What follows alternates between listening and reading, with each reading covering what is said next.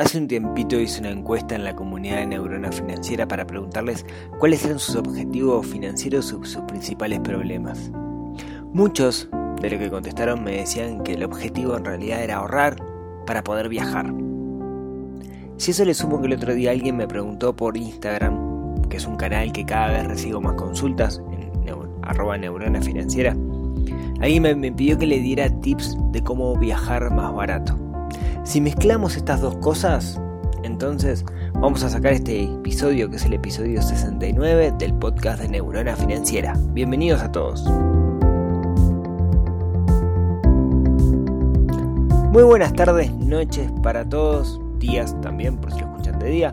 Mi nombre es Rodrigo Álvarez, soy el creador de neuronafinanciera.com, este blog, podcast, multimedio que habla de finanzas personales. Y en esta oportunidad, en esta oportunidad vamos a hablar de viajes.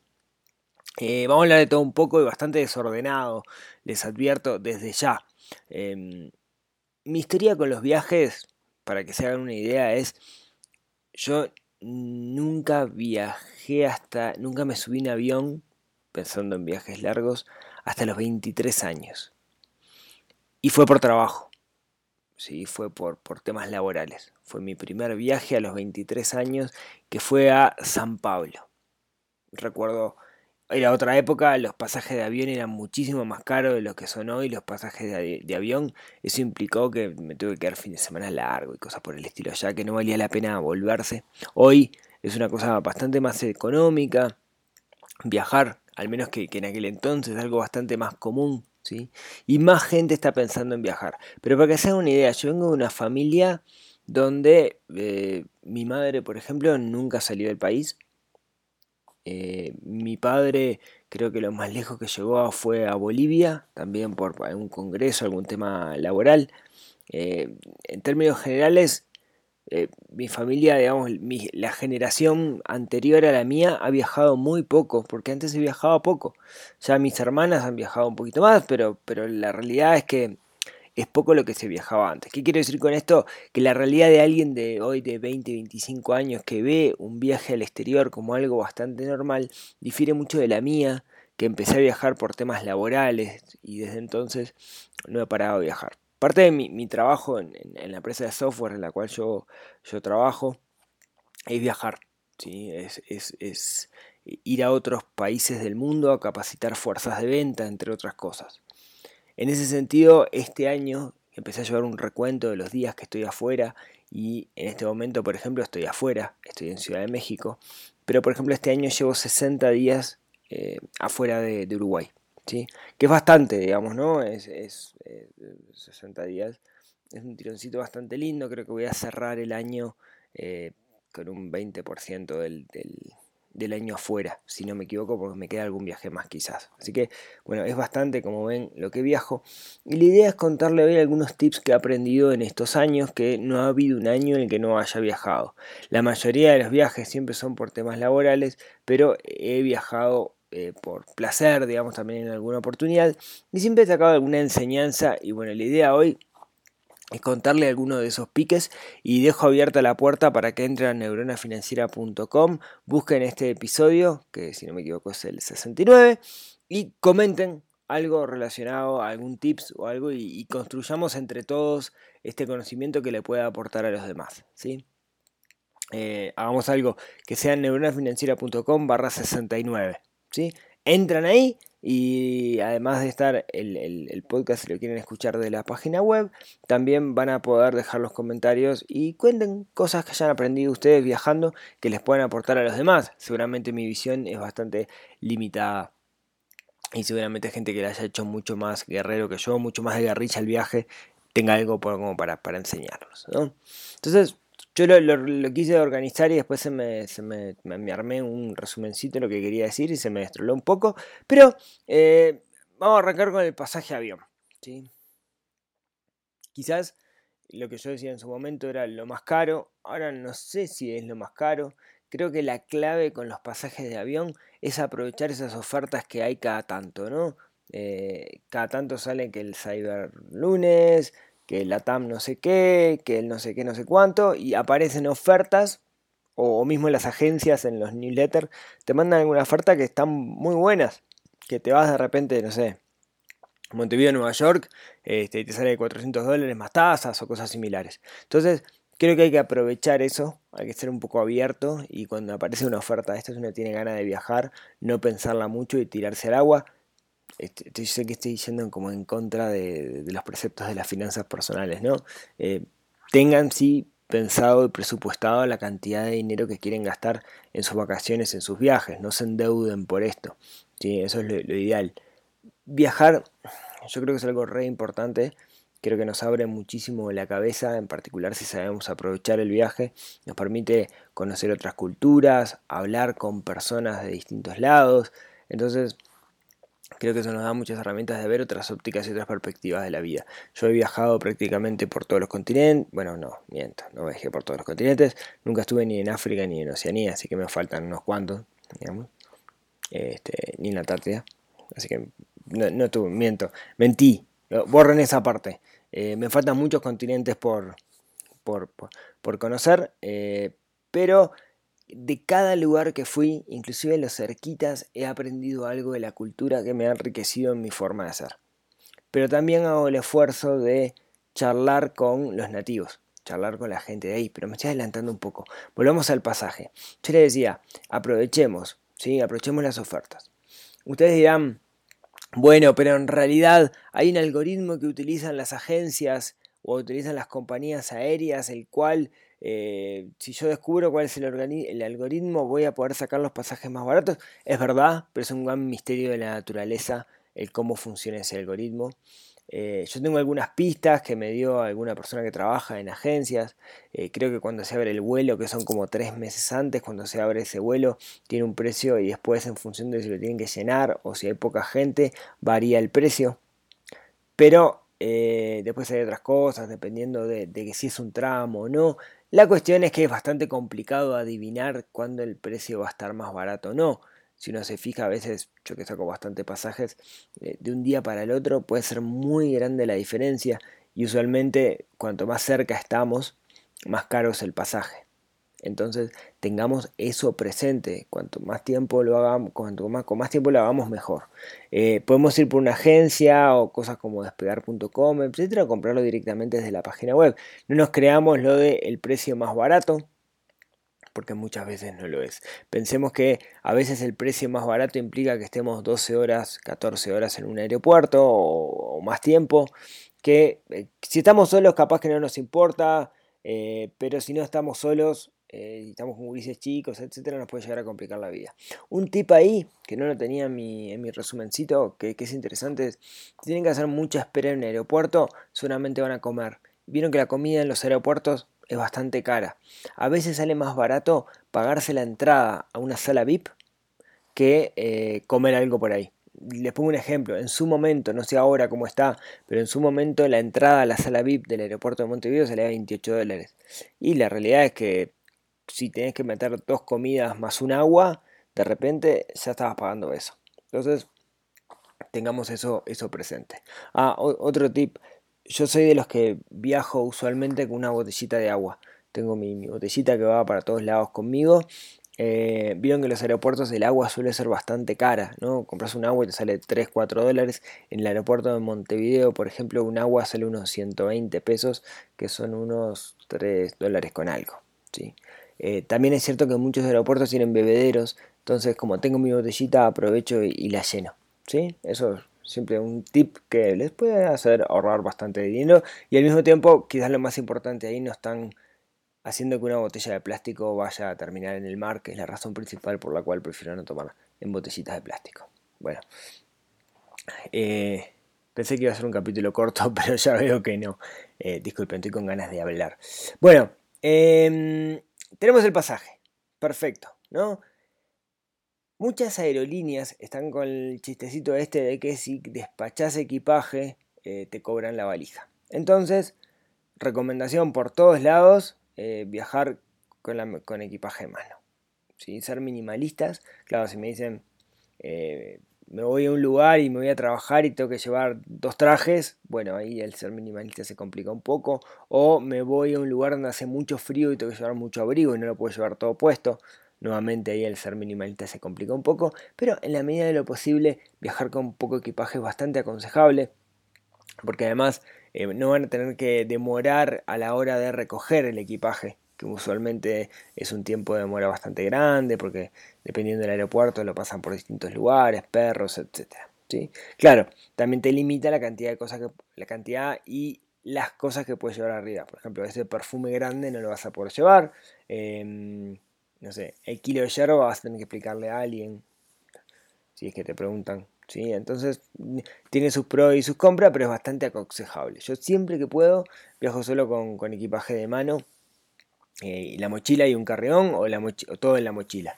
Hay, si no me equivoco, un capítulo de, de Super Hábitos del podcast donde hablan de, cómo hace para viajar los chicos solo con una, mochila, que son bastante minimalistas. Lo dejo linkeado en las notas del programa, que está, está muy bueno ese episodio. Bien.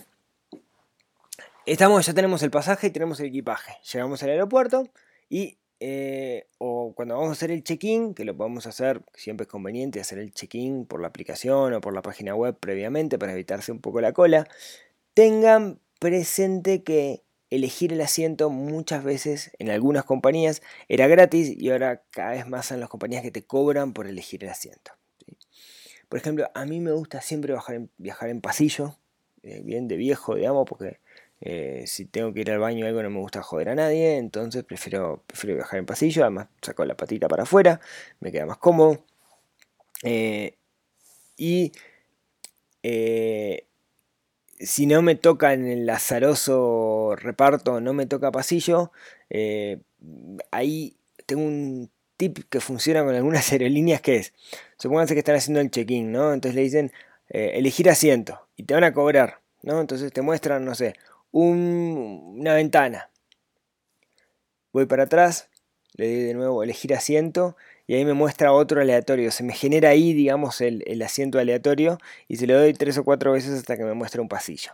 Eso me funciona con alguna aerolínea, pero no con todas. No se piense que funciona para, para todos los casos. Em, hay aerolíneas como LAN que te cobran 5 dólares, por ejemplo, pasillo, elegir, digamos, el asiento. Un asiento común te cobra 5 dólares, que no es tanto. Eh, ahí va a depender un poco de, cada uno. A veces te cobran más cara la salida de emergencia o si se puede elegir la salida de emergencia, ver el mapa del avión y elegirla a la hora de hacer el check-in. Ahora cada vez más te la están cobrando, pero antes no era tan así. Tengan cuidado con la salida de emergencia, que si estás adelante de la salida de emergencia tu asiento no se reclina y si es un viaje largo y pretendes dormir va a estar un poco más, más incómodo. ¿sí? Em, algo que pasa a veces cuando estás haciendo una escala o algo me ha pasado en varias ocasiones, en particular en fechas difíciles, de repente llaman a todo el mundo y les dicen, bueno, este, tenemos un problemita, eh, por lo que le estamos ofreciendo a las personas eh, 2.000 millas y una noche de hotel, el que se quiera quedar una noche más. ¿Qué pasó? La aerolínea sobrevendió. O sea, si el asiento tiene 50 lugares, hay 52 personas que están esperando para subir al avión. Entonces, de alguna manera tienen que bajar a dos personas. Como no lo pueden hacer a dedo, técnicamente pueden, digamos, pero como no deben hacerlo, lo que hacen es o empiezan a ofrecer sobornos, entre comillas, para que alguien se quiera bajar del avión. Eh, ahí, mi recomendación es, primero, digan, che, ¿vale la pena quedarme un día más acá en esta escala? Si vale la pena agarrar, pero no agarrar a la primera, porque ellos necesitan bajar a dos personas. Entonces arrancan a subir. Entonces uno puede ir y poner sus parámetros. Vos podés decirle, bueno, mira, está bien, yo te acepto, pero en vez de 2.000 millas quiero 10.000 millas y además eh, las comidas de mañana y el, el taxi y 500 dólares en efectivo y empezás a negociar. ¿Qué pasa? Usualmente alguien se desespera y nomás dicen 2000 millas más una Coca-Cola, ya saltan. Pero si uno puede esperar, puede conseguir grandes cosas porque necesitan viajar a, bajar a alguien. Entonces, van a, ellos van a entrar a subir la oferta, pero hay que saber aguantar. Siempre alguien se tira al agua y debería de esperar un poquito. Bueno, entonces, claro, eh, si te pasa esto, ah, disfrútalo. Aprovechá y disfrútalo. Claro, si te pasa el 23 de diciembre y vas a llegar el 24 a Navidad y hace dos meses que no ves a tu familia, ahí obviamente no hay dinero que valga. O sí, eso depende de cada uno. Y la otra recomendación con respecto al pasaje es eh, junten millas.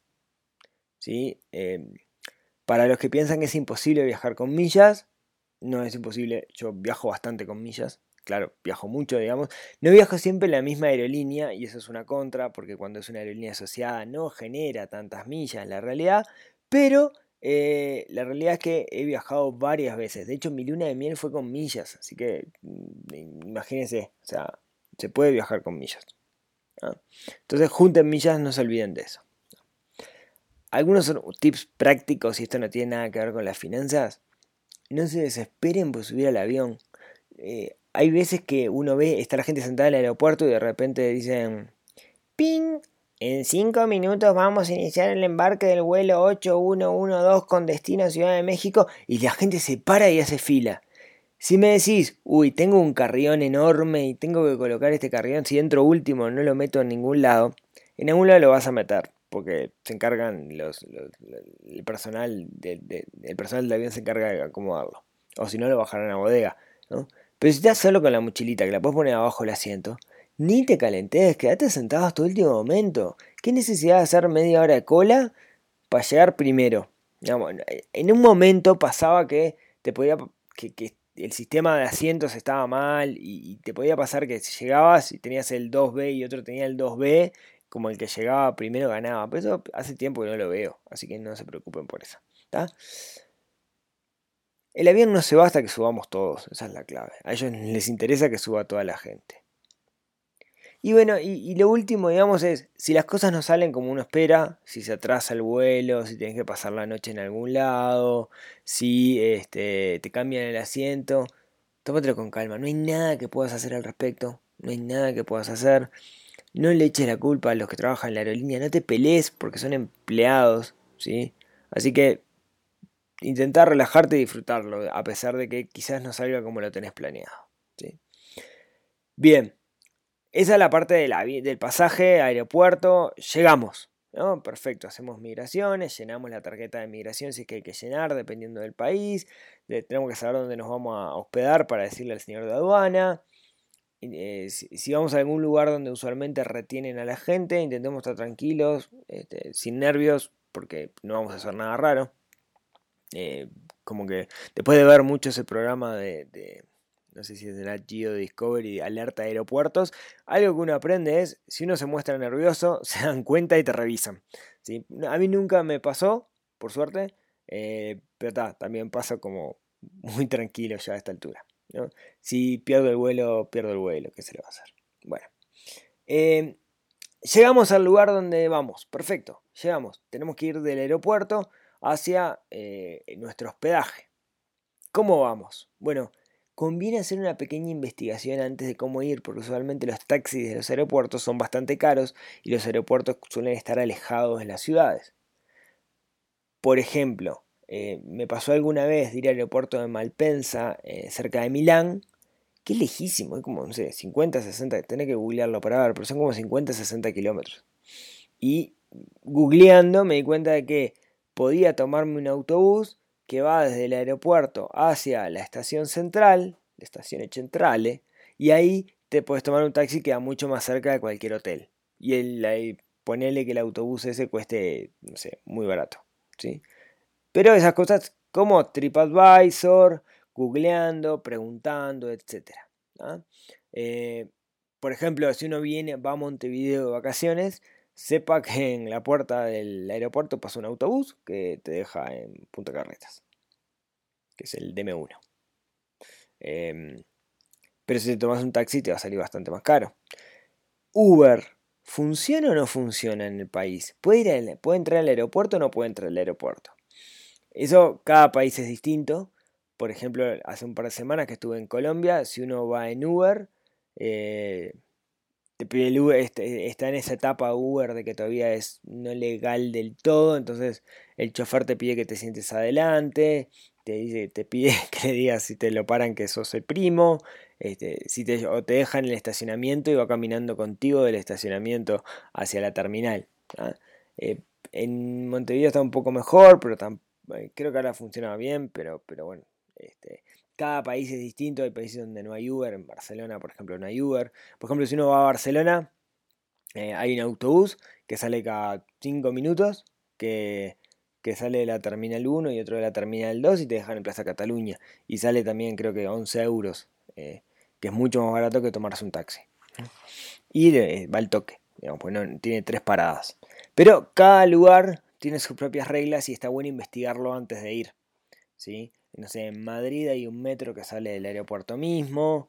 Em, estoy pensando en lugares donde, he ido.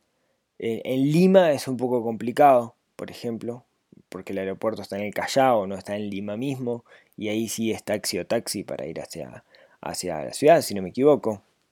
Eh, bueno, en México Uber anda muy re bien etcétera, etcétera, etcétera, y podría tirarles un montón. Pero averigüen, si esa es la clave. Bueno, llegaron a dónde se van a quedar. ¿Dónde se van a quedar? ¿No? Es una pregunta que nos podemos hacer. ¿Cuáles son las, las opciones que tenemos? Bueno, eh, podrían decir yo me voy a hospedar en un hotel. Usualmente, dependiendo del hotel claramente, es la más cara. ¿no? ¿Qué otras opciones tienen? Bueno, podría ser un Airbnb, podría ser un hostel, podría ser un hostel con habitaciones privadas, un bed and breakfast, podría ser em, un, ¿cómo es esto? Un coach surfing, esto de que se quedan en la casa de alguien, o quedarse en la casa de un amigo. Usualmente el hospedaje, después del pasaje, bueno, dependiendo de cuánto tiempo se queden, suele ser lo más, lo más caro.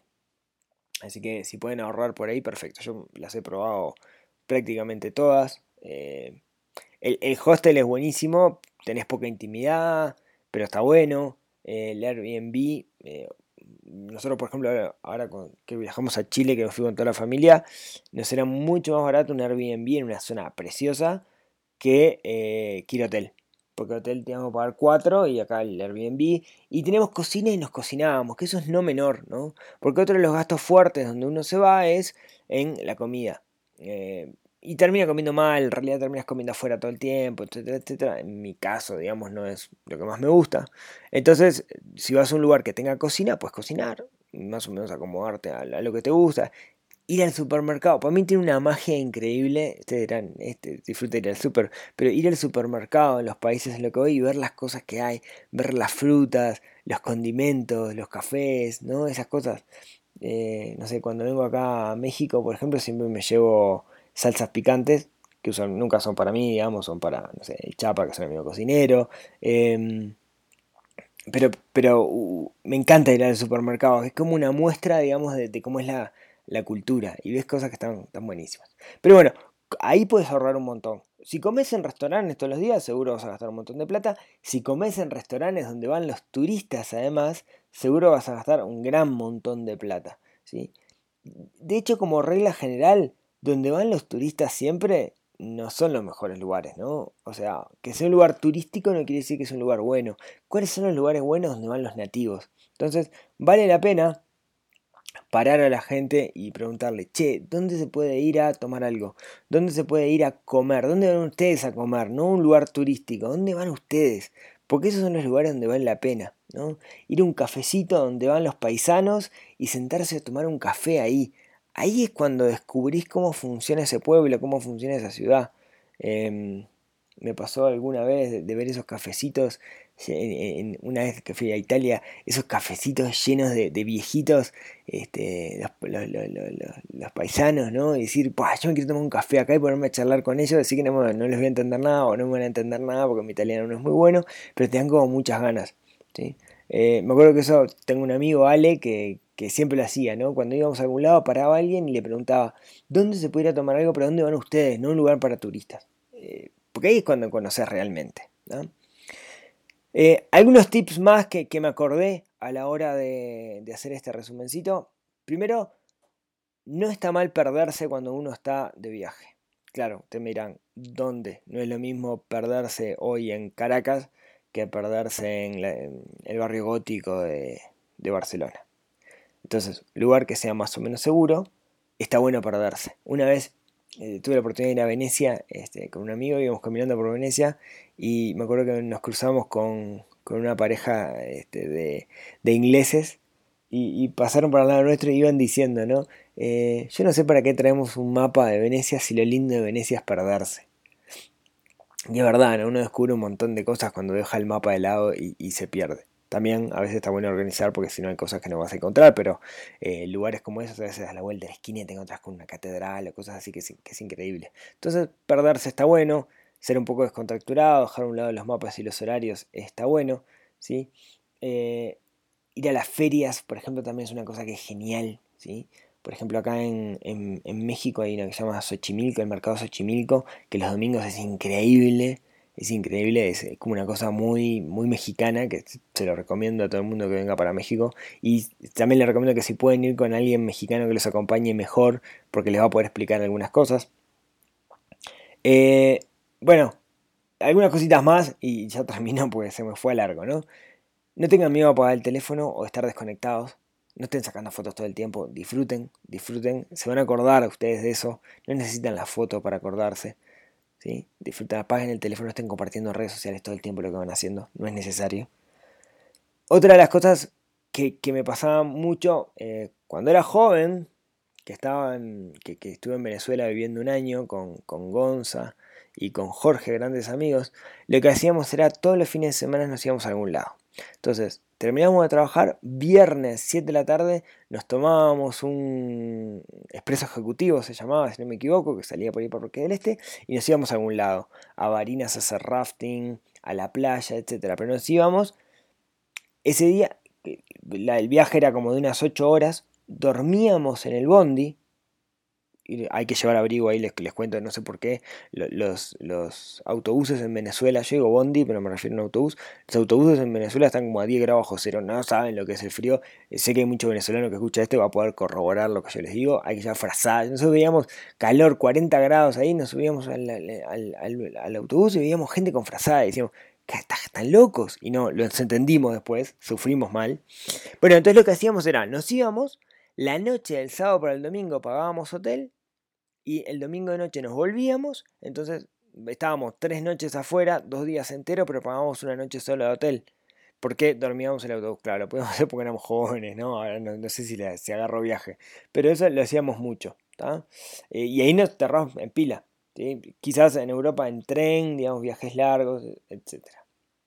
Tengan presente a veces cuando hablamos de viajes que dependiendo de muchos factores, quizás alquilar a veces es mucho más barato que, pagar un ticket o un par de tickets. ¿sí? Hay autos súper económicos, particular en Europa, a veces uno tiene tarifas, no sé qué, es irrisorio lo que salen los autos, así que eh, mírenlo.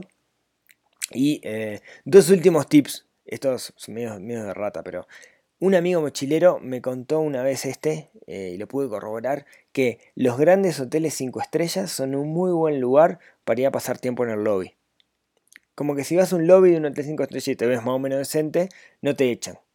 Entonces, eh, tenerlo presente, que siempre te van a dejar entrar y vas a tener un baño, etcétera, y nadie te va a preguntar nada porque hay tanta gente que hay en el hotel. Se puede correr algún riesgo, pero esto me lo pasó un amigo mochi que en su momento era mochilero por Europa y lo hizo. Y después el último tip, este es bien de rata, es usualmente en los hoteles, si vas a hotel, te cobran muy caro el agua. ¿no? El, agua del frigobar eh, te la cobran como si fuera agua de lluvia de la lluvia de Noé que quedó guardado y congelado eh, al lado de las sales rosas del Himalaya. Pero muchos hoteles tienen gimnasio y en el gimnasio tienen dispensadores de agua. Entonces, si sos como yo que tenés tu botellita de agua con la que vas a todos lados porque no te gusta que las botellas de plástico queden en el océano eh, juntando basura, vas al gimnasio y te cargas tu botellita de, agua y estás salvando al planeta y ahorrando dinero. Esto es perfecto. ¿sí? Eh, bueno, me divertí mucho haciendo este episodio. Eh, tengo más cosas ahí, pero bueno, quería tirar algunas líneas de, tips para, ahorrar y para algún consejito con, respecto a, los viajes. Eh, espero que les sea de utilidad. Eh, no sé si le va a ayudar a desarrollar su neurona financiera, capaz que un poquito sí, pero seguro ahorrar y espero que se hayan divertido tanto como me divertí yo en este episodio que estoy viendo el relojito y va como de media hora. Así que sé que estaban ganas, con ganas de hablar. Como siempre, muchísimas gracias a todos los que escuchan esto, los que, dejan sus eh, calificaciones en, ¿cómo se llama esto ahora? Apple Podcast. Eh, eso ayuda a que más gente llegue. Los que lo agregan en su biblioteca de Spotify. Los que comparten esto me ayudan muchísimo, me, me, alimenta muchísimo. Cada vez que ustedes comparten en Instagram o en Facebook alguno de los posts, que a mí me avisa porque me etiquetan, eh, me, ayuda mucho me pone muy contento porque sé que esto le está aportando valor. Y si quieren y si tienen ganas, nos hablamos el próximo miércoles para charlar de alguna de estas cositas que espero les divierta y al mismo tiempo ayude, aunque sea un poquito, a desarrollar su neurona financiera. Nos vemos el próximo miércoles. Chau, chau.